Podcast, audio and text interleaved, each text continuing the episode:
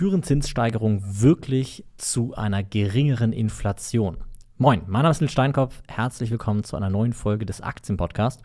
Und in dieser Folge möchte ich mit dir darüber sprechen, ob Zinssteigerungen, wie wir sie gerade von der Europäischen Zentralbank und der Fed sehen, wirklich zu einem Rückgang der Inflation führen. Und wenn wir über dieses Thema sprechen, müssen wir erstmal grundlegende Geldtheorien ein bisschen verstehen. Es gibt im Prinzip die Geldtheorie, die sich Quantitätstheorie nennt. Das ist eine Geldtheorie, bei der man davon ausgeht, dass die Geldmenge entscheidend dafür ist, wie sich der Geldwert verhält. Das heißt, man schaut sich die Geldmenge im Verhältnis mit den produzierten oder zu den produzierten Waren und Dienstleistungen an. Und äh, wenn dieses Verhältnis sich verändert, dann ähm, steigt oder sinkt der Wert des Geldes. Ne? Wenn mehr Geld im Umlauf ist und weniger Waren und Dienstleistungen, dann sinkt der Wert des Geldes und wenn mehr Waren und Dienstleistungen und weniger Geld im Umlauf ist, dann steigt der Wert des Geldes. Und diese Theorie nennt man Quantitätstheorie. Das ist eine Theorie, bei der man ähm, davon ausgeht, dass die entscheidende Größe für den Einfluss auf die Inflation am Ende die Geldmenge ist. Und es gibt einige wissenschaftliche Arbeiten, die belegen, dass diese Theorie langfristig richtig ist. Das heißt, langfristig kann man nachweisen, dass ähm, die Quantitätstheorie stimmt. Das heißt, dass die, die Geldentwertung einhergeht mit der ähm, Erhöhung der Geldmenge durch das äh, Zentral- oder die Zentralbanksysteme, die wir in der Welt haben. Untersucht wurde das unter anderem von äh, McCandless und Weber 1995 in einer Arbeit, wo sie sich den Zeitraum angesehen haben von 1960 bis 1990 in 110 Ländern und sehr sauber nachweisen konnten, dass es eine sehr hohe Korrelation gibt zwischen der Erhöhung der Geldmenge und der Inflation, also der Entwertung des Geldes. Es gibt noch zwei weitere Arbeiten. Das eine ist äh, von der Weltbank äh, aufgelegt, betrachteter Zeitraum sind 1960 bis 2013. Und dann haben äh, Jorda und äh, Chulorick und Taylor in einer Betrachtung von 1870 bis 2016 ähm, ein ähnliches Ergebnis gehabt. Das heißt, langfristig kann man durch Messung nachweisen, dass dieser Effekt stimmt. Jetzt ist es aber so, dass es eine Gegentheorie gibt und das ist die Modern Money Theory äh, oder Modern Monetary Theory. Und äh, diese Theorie ist im Prinzip eine Theorie, bei der man sagt, eine Regierung oder ein Staat kann im Grunde genommen unbegrenzte finanzielle Mittel ähm, nutzen, beziehungsweise hat unbegrenzte finanzielle Mittel, um seine politischen Ziele zu erreichen. Und die ähm, Modern Monetary Theory argumentiert so, oder die Bewegung der Modern Monetary Theory argumentiert so, dass die Regierung nicht wie ein privater Haushalt handeln muss, sondern er kann so viel ausgeben, wie er will, weil er im Prinzip die Hoheit über die Währung hat. Und das Ziel sollte nicht primär die Geldwertstabilität sein, sondern die Beschäftigung und das Wirtschaftswachstum zu fördern und ähm, durch Steuern und Schuldenabbau später quasi ähm, das Ganze wieder reinzuholen und im Prinzip den, den Haushalt dadurch auszugleichen.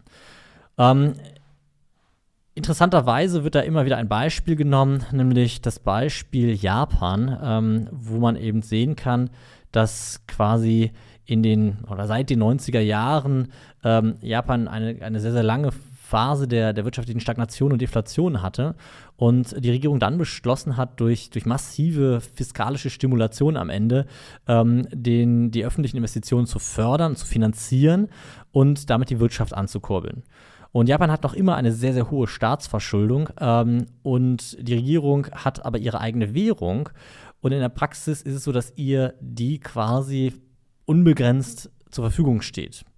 Und ähm, dieses Beispiel Japan wird gerne herangezogen als ein erfolgreiches Beispiel ähm, einer im Einklang mit der äh, Modern Monetary Theory stehenden äh, Wirtschafts- oder ähm, ja, Fiskalpolitik am Ende. Es gibt auch noch weitere Beispiele. Ich möchte da gar nicht zu sehr darauf eingehen. Es gibt andere Experten, die sich mit dem Thema Modern Monetary Theory, Monetary Theory deutlich besser auskennen, also mit der Grundtheorie und der Aussage. Äh, was für mich viel wichtiger ist, ist, wenn wir einfach zwei Schritte zurückgehen und mal den gesunden Menschenverstand einschalten und uns die Frage stellen, wie soll kurzfristig, ne, langfristig mag das vielleicht stimmen, langfristig gilt auch dieser Effekt und langfristig bin ich auch ein Vertreter von der Quantitätstheorie. Aber wie soll kurzfristig ein im Prinzip ein, ein, ein Zinsschock, also eine, ein starker Anstieg der Zinsen dazu führen, dass die Inflation kurzfristig ähm, zurückgeht. Und dafür müssen wir uns erstmal angucken, wodurch die Inflation ausgelöst wurde. Und die, Aus, äh, die Inflation wurde zu einem nicht unerheblichen Teil ausgelöst durch steigende Energiepreise. Und diese steigenden Energiepreise sind vor ungefähr einem Jahr gewesen, ein bisschen länger, bis sie am, im, im Verbrauchermarkt angekommen sind. Und ähm, das ist im Prinzip eine, eine, eine Inflation ausgelöst durch ein, ähm, ja, sagen wir mal, ein externes Phänomen, wie jetzt in dem Fall der Krieg in der Ukraine. Und ähm, dieser, dieser, Aus, dieser, dieser Auslöser hat am Ende einen, einen Preissprung in den Energiepreisen äh, herbeigeführt. Und diese, ähm, dieser Sprung in den Energiepreisen hat die Inflation im Prinzip angekurbelt. Und ähm, es gibt verschiedene Arbeiten, die sich gerade mit diesem Thema Geldwertstabilität auseinandersetzen, auch vor allem einige Arbeiten, die sich mit dem Thema Hyperinflation auseinandersetzen und alle sind sich einig, wenn Inflation, starke Inflationsphasen kommen, dann benötigt das meistens eine sogenannte Anschubinflation. Irgendwann ein, ein Ereignis, ein ähm, ungewöhnliches Ereignis, was dazu führt, dass ähm, eben eine Inflation angeschoben wird. Und wir hatten in den letzten drei Jahren mehrere Ereignisse. Wir hatten äh, im Prinzip ein, äh, eine, eine Corona-Pandemie, die äh, im, im zweiten Schritt zu einer Knappheit von, von, von Gütern geführt hat. Wir hatten äh, den Ukraine-Krieg, der zusätzlich auch mit den Sanktionen zu einer weiteren Knappheit von bestimmten Gütern geführt hat, auch, ähm, und dann eben zusätzlich den Energiepreisanstieg. Und diese Effekte haben im Prinzip dazu geführt, dass wir plötzlich in relativ kurzer Zeit von einem Inflationsniveau, äh, ich sag mal irgendwo zwischen 1 und 2 Prozent, auf ein Inflationsniveau größer 5, 6, 7 Prozent gekommen sind. Und ähm, dieser Effekt, ähm, der wurde ausgelöst durch eben genau diese, diese eben beschriebenen äh, Faktoren. Und entscheidend an der Stelle ist, dass eine Zinserhöhung an den eben beschriebenen Faktoren ja nichts ändern kann. Ähm, erhöhen wir die Zinsen, wird dadurch nicht das Öl billiger. Erhöhen wir die Zinsen, werden dadurch nicht irgendwelche Lieferengpässe oder äh, gestörte Lieferketten auf einmal wieder besser laufen. Das heißt, die Knappheit der Waren und Dienstleistungen wird sich dadurch nicht verändern. Im Gegenteil, man kann sogar feststellen, dass durch eine Erhöhung der Zinsen natürlich auch bestimmte Produkte äh, im Preis steigen. Wenn man zum Beispiel auf die Kosten für Automobile schaut, durch die, sind durch die gestiegenen Zinsen natürlich auch die Kosten für das Leasing gestiegen. Wenn wir auf den Konsum von bestimmten Gütern schauen, dann äh, ist, der, ist der Konsum durch die gestiegenen Zinsen teurer geworden. Zum Beispiel, wenn wir Immobilien für den Privatgebrauch, aber auch genauso als Anlage betrachten, dann ist es jetzt so, dass natürlich eine Immobilie ähm, die vielleicht vorher 1000 oder 1000, äh, sagen wir mal 1000 Euro im Monat Zins und Tilgung gekostet hat, jetzt gut und gerne Richtung 2000 Euro Zins und Tilgung kommen kann. Eine halbe Million Euro für ein Einfamilienhaus ist ja nichts Untypisches. Ähm, bei den vorher also vor einem Jahr oder Anfang 2022 ähm, marktüblichen Zinsen hätte man das für ungefähr 1% finanzieren können. Das heißt, man hätte 500.000 Euro, 1% sind 5.000 Euro Zinsen, bei 3% Tilgung hätte man 20.000 Euro ähm, Zins- und Tilgungslast im Jahr gehabt. Bei 2% wären es 15.000 Euro Zins- und Tilgungslast gewesen. So, wenn wir jetzt das Ganze betrachten, dann haben wir durch die gestiegenen Zinsen deutlich gestiegene Kosten. Wir haben nämlich 4% Zinsen, das heißt, wir sind schon mal bei 20.000 Euro für die Zinslast. Und wenn wir da noch 2 bis 3% Tilgung draufpacken, dann sind wir bei 30.000 bis 35.000 Euro für die Tilgungslast. So, und es gibt eine ganze Kette. Es, ist, äh, es sind ja im, im Industriebereich zum Beispiel ist es so, dass ähm, Leasing für Maschinen oder Finanzierung für Maschinen deutlich teurer, teurer geworden sind. Was vorher noch für ein bis zwei Prozent finanzierbar war, da kann man heute gut und gerne acht oder neun Prozent, teilweise habe ich Angebote gesehen, ähm, für zehn Prozent äh, bezahlen. Und das sind eben alles Themen, die natürlich Kosten verursachen. Und diese Kosten werden am Ende auch weitergegeben und müssen weitergegeben werden. Und ähm, zudem haben wir natürlich das Thema, dass jetzt diese ganze, die ganze Lohndiskussion äh, losgeht, dass wir eben gestiegene ähm, Kosten im Bereich der, ähm, der Löhne Löhne haben, was ja äh, natürlich auch eine, eine, legitime Sache ist, dass wenn man als, als Arbeitnehmer ähm, im Prinzip durch die Inflation getroffen wird, dass man äh, da irgendwie auch eine Kompensation über sein Gehalt haben möchte. Aber diese gestiegenen Lohnkosten, die werden am Ende ja wieder dazu führen, dass Leistung, also bestimmte Leistungen eben teurer werden. Und diese ganze Spirale, die dort losgeht, die wird ja nicht ähm, im Prinzip dadurch gelöst oder zumindest kurzfristig löst sie, löst sie das nicht auf, indem man die Zinsen noch weiter anhebt, sondern ähm, wenn man, ich sag mal, das, das, äh, die, die Geldwertstabilität langfristig gewährleisten will, dann muss man aus meiner Sicht langfristig eine, sagen wir mal, ähm, Geldpolitik führen, bei der man beides im Blick hat.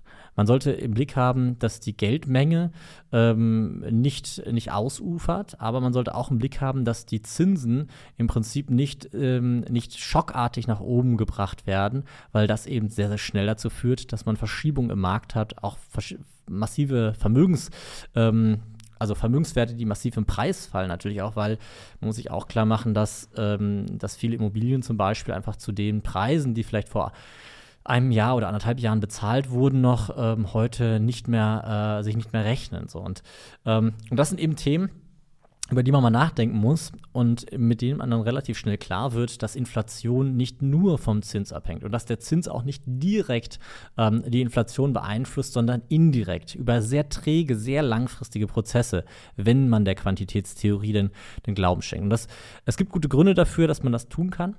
Ähm, aber es gibt natürlich auch gute Gründe dafür, eben andere Theorien sich mal anzugucken. Und entscheidend ist halt am Ende den gesunden Menschenverstand einzuschalten und zu überlegen, ähm, was, was, wie wirkt sich denn jetzt kurzfristig eine, eine Erhöhung des Leitzinses und der, des Zinsniveaus insgesamt aus, ähm, um eben äh, zum Beispiel äh, Inflation einzudämmen. Und da merkt man dann relativ schnell, dass ähm, jetzt plötzlich stark ansteigende Zinsen nicht unbedingt förderlich sind für eine Eindämmung der Inflation.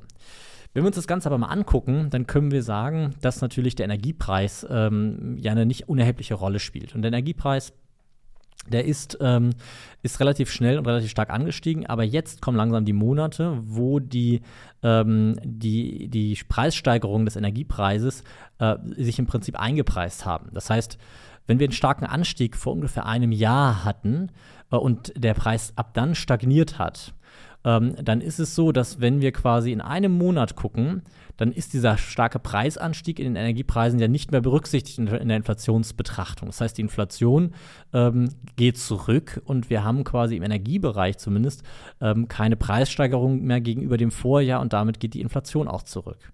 Und das ist eben ein Thema, was man natürlich angucken kann. Ähm, Deswegen sollte man auch äh, nicht zu ja, obriggläubig sein an der Stelle ähm, und, äh, und jetzt glauben, dass wenn die Inflation jetzt rückläufig ist, dass das vor allem durch, die an, durch den Anstieg der Zinsen passiert ist. Nein, im Gegenteil, wahrscheinlich ähm, hat dieser Zinsanstieg eher dazu geführt, dass wir zusätzliche Inflation an der einen oder anderen Stelle gesehen haben. Ne? Und es gibt so ein paar Sachen, über die wir, über die wir mal sprechen müssen. Das sind halt Theorien am Ende, aber ähm, gerade diese stark angestiegenen Zinsen haben zu, zu Problemen in, in der gesamten Wirtschaft geführt. Wir haben das die letzten Tage öfter mal oder die letzten Wochen ja auch öfter hier in diesem Podcast besprochen, dass eben stark angestiegene Zinsen auch bei Unternehmen massiv Probleme machen. Äh, ich habe mir ähm, gestern einige Unternehmen angeschaut, wo die Finanzierungsstrukturen ähm, durch Anleihen immer noch bei 1,6, 1,8 Prozent im Durchschnitt liegen und wo die Anleihen Anleihen in den nächsten ähm, Jahren auslaufen. Das heißt 2026, 27, 28 laufen diese Anleihen aus. Wenn das Zinsniveau dann bei einem Zinsniveau bleibt, ähm, wie wir es jetzt aktuell für risikofreie Zinsen haben, so um die 3%, dann würde dieses Unternehmen eher 5% zahlen. Und mit 5% äh, Zinsen wäre das Unternehmen zum aktuellen Zeitpunkt nicht in der Lage, aus den operativen Tätigkeiten ähm, seinen ähm, ja, seine Zinslast zu tragen. Und ähm, das sind alles Effekte, da muss man drüber sprechen. Und man muss eben auch verstehen, dass wenn das Zinsniveau auf dem Level bleibt, wird das eher zu mehr wirtschaftlichen Problemen führen. Es wird vielleicht sogar dazu führen, dass wir an der einen oder anderen Stelle Unternehmen haben, äh, die ein, in eine Insolvenz geraten, weil sie nicht mehr zahlungsfähig sind, weil sie nicht mehr in der Lage sind, ihre Zinslast zu tragen, weil die sie erdrückt und weil sie durch diese Niedrigzinsphase eigentlich viel zu zu sehr ähm, an das billige Geld gewöhnt waren und sich zu stark verschuldet haben. Ähm, und das sind alles Effekte, die muss man sich angucken. Ähm, was ich noch an der Stelle einmal sagen möchte, ist, dass wir natürlich in den letzten 30 Jahren auch ganz massive Effekte hatten, die gegen Inflation gewirkt haben, also die, und die nicht äh, ähm, fiskalpolitisch waren, sondern die in der realen Welt einfach existiert haben. Zum Beispiel, dass die äh, Preise für mh, hm, Waschmaschinen, Haushaltsgeräte durch die Produktion in, äh, im Fernen Osten ähm, extrem viel günstiger geworden sind. Das heißt, die, die, Preise sind ja gefallen und das sind ja Sachen, da haben wir im Prinzip Produktion aus Europa ausgelagert, immer weiter Richtung Osten. Und im Osten, also in, in, in China oder, oder anderen asiatischen Ländern, wurde das extrem günstig produziert. Und in dieser Waschmaschine, die wir hier in Deutschland produziert haben, war natürlich gewisse Leistung drin, wie zum Beispiel äh, Arbeitslosenversicherung, also Sozialversicherung insgesamt, wie zum Beispiel aber auch ähm, eben der, der Standort, der hier ist, mit den Löhnen, die hier bezahlt werden. Und das Ganze wurde ähm, natürlich in den letzten 30 Jahren ja extrem äh, ähm, aus, aus, aus Deutschland und aus Europa natürlich ähm, ja, entfernt, es ist ja abgewandert und hat dadurch diese ganzen hohen Lohnkosten, die Kosten für Sozialversicherung und so weiter, die wurden im Prinzip aus dem Produkt dann rausgenommen und wurden in, in, in Asien produziert, weil man dort diese, weder die hohen Lohnkosten noch die Sozialversicherung in der Form hatte und zahlen musste.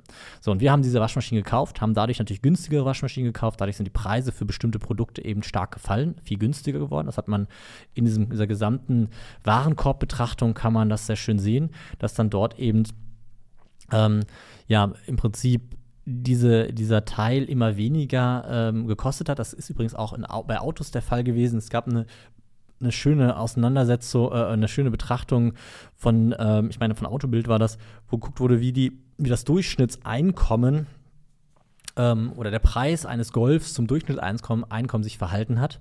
Und das ging jahrelang bergab. Jetzt im, im letzten, äh, in den letzten zwei Jahren ging es dann äh, drastisch bergauf, aber wir haben äh, über ein Durchschnittseinkommen von x Gehältern gesprochen und jetzt auf einmal sind das zwei, drei Gehälter mehr gewesen.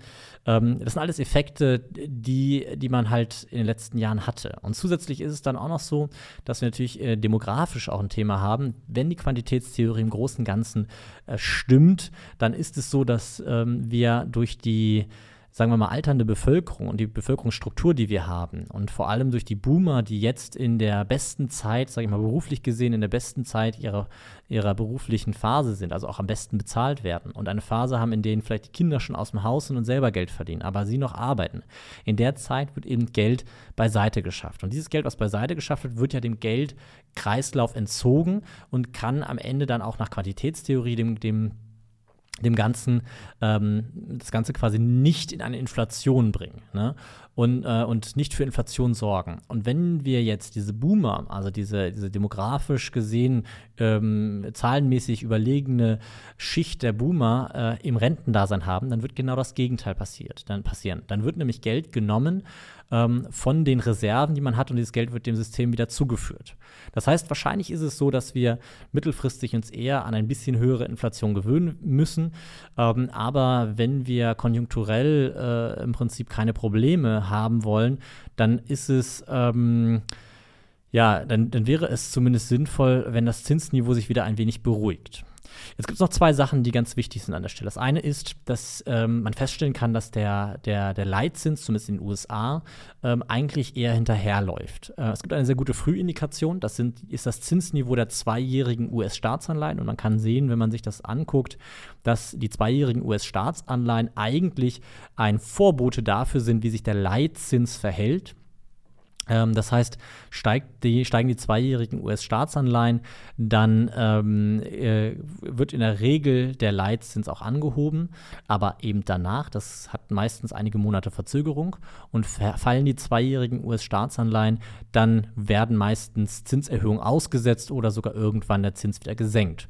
Und entscheidend sind eigentlich die Punkte, an denen sich die kreuzen. Also ist das Zinsniveau der zweijährigen US-Staatsanleihen höher als das Zinsniveau ähm, des, äh, des der, der Fed Fund Rate, dann ähm, hat man im Prinzip äh, ein, eine gute Indikation dafür, dass die Zinsen wahrscheinlich weiter steigen werden. Wenn die zweijährigen US-Staatsanleihen unter die Fed Fund Rate fallen, ist es eine recht gute Indikation dafür, dass die Zinsen vermutlich nicht weiter angehoben werden oder gegebenenfalls sogar wieder gesenkt werden. Ähm, das ist das eine, was definitiv ein sehr interessantes Werkzeug ist. Und ähm, das andere ist natürlich die Frage, wie kann man denn, wenn man eben diese Zinsen, äh, dieses Zinsniveau, wie es aktuell existiert, als zu hoch ansieht und glaubt, dass politisch gesehen dieses Zinsniveau auch ähm, oder das Interesse politisch gesehen auch da ist, dieses Zinsniveau wieder zu senken, wie kann man denn von, von fallenden Zinsen profitieren? Und die Antwort ist relativ einfach. Man kann eigentlich über etliche Anlageklassen über das Fallen von Zinsen profitieren, weil die Zinssensibilität von eigentlich, eigentlich allen ähm, Anlageklassen wie Aktien, Anleihen, Immobilienfonds ähm, ist relativ hoch. Das heißt, ähm, die Anlageklassen reagieren positiv darauf, wenn die Zinsen fallen. Es gibt nur Teilbereiche des Aktienmarkts, die nicht besonders darauf reagieren, zum Beispiel den Teilbereich der Energiewerte. Ähm, aber was am extremsten darauf reagiert, ist Anleihen mit besonders langer Laufzeit. Und da gibt es so einen kleinen, äh, kleinen Tipp, den man sich mal angucken kann. Ähm, das ist keine Anlageempfehlung an der Stelle, sondern ganz wichtig, das ist einfach nur ein Hinweis, ähm, um die Marktmechanismen zu verstehen um extrem von fallenden Zinsen, und zwar nur von fallenden Zinsen, egal wie die konjunkturelle Situation ist, zu profitieren. Weil wenn wir in Aktien investieren und von fallenden Zinsen profitieren wollen, dann muss auch immer die Konjunktur mitspielen. Aber wenn wir wirklich nur darauf setzen wollen, dass die Zinsen fallen, dann sollten wir uns nach besonders langen langlaufenden Anleihen Ausschau halten und vor allem besonders langlaufende Anleihen mit guter Bonität. Und ähm, das heißt, die längstlaufende Anleihe, die wir so finden konnten, ist die 100-jährige österreichische Anleihe ähm, der hat auch ein, ganz ordentliches Volumen von 6 Milliarden ähm, Euro. Das heißt, da ist auch ein bisschen, äh, ein bisschen Liquidität in der Anleihe. Und wenn man sich die anschaut, dann kann man eben sehen, die hat über 70, 80 Prozent verloren in der Zeit, als die Zinsen angestiegen sind. Das heißt, die reagiert auch sehr, sehr empfindlich auf steigende Zinsen und zwar negativ. Aber die kann natürlich auch massiv profitieren, wenn die Zinsen fallen. Ne? Und ähm, das einfach so als Hinweis kann man sich mal angucken, einfach mal auf eine Watchlist packen, um diesen, diesen Mechanismus Mechanismus zu verstehen und eben auch zu verstehen, wie man gegebenenfalls von steigenden, äh, von fallenden Zinsen profitieren kann, ohne konjunkturelle oder inflationäre Aspekte an der Stelle berücksichtigen zu müssen. Und da ist eben so eine 100-jährige Anleihe eine ganz gute äh, oder ganz interessante äh, Anlagemöglichkeit. Ähm, wenn dich dieses Thema insgesamt interessiert und du einfach noch ein bisschen mehr erfahren möchtest und vor allem auch nicht nur auf der Tonspur, ähm, dann möchte ich dich einladen, zu meinem kostenlosen Workshop äh, zu kommen.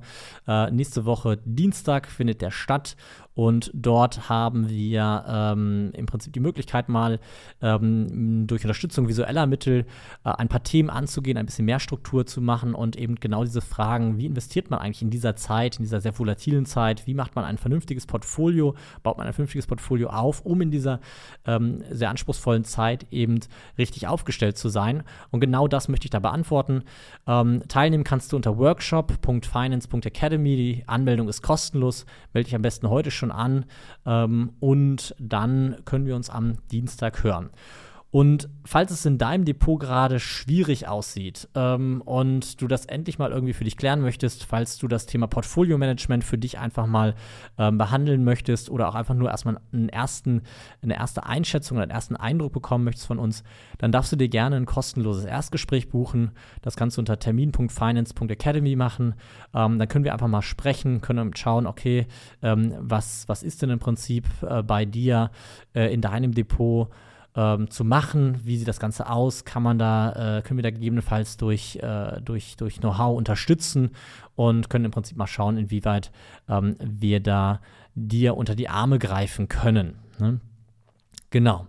Ansonsten hören wir uns in der nächsten Folge. Ich bedanke mich fürs Zuhören. Äh, wenn du noch einen ganz kurzen Moment Zeit hast und mir einen Gefallen tun möchtest, dann einmal fünf Sterne als Bewertung dalassen.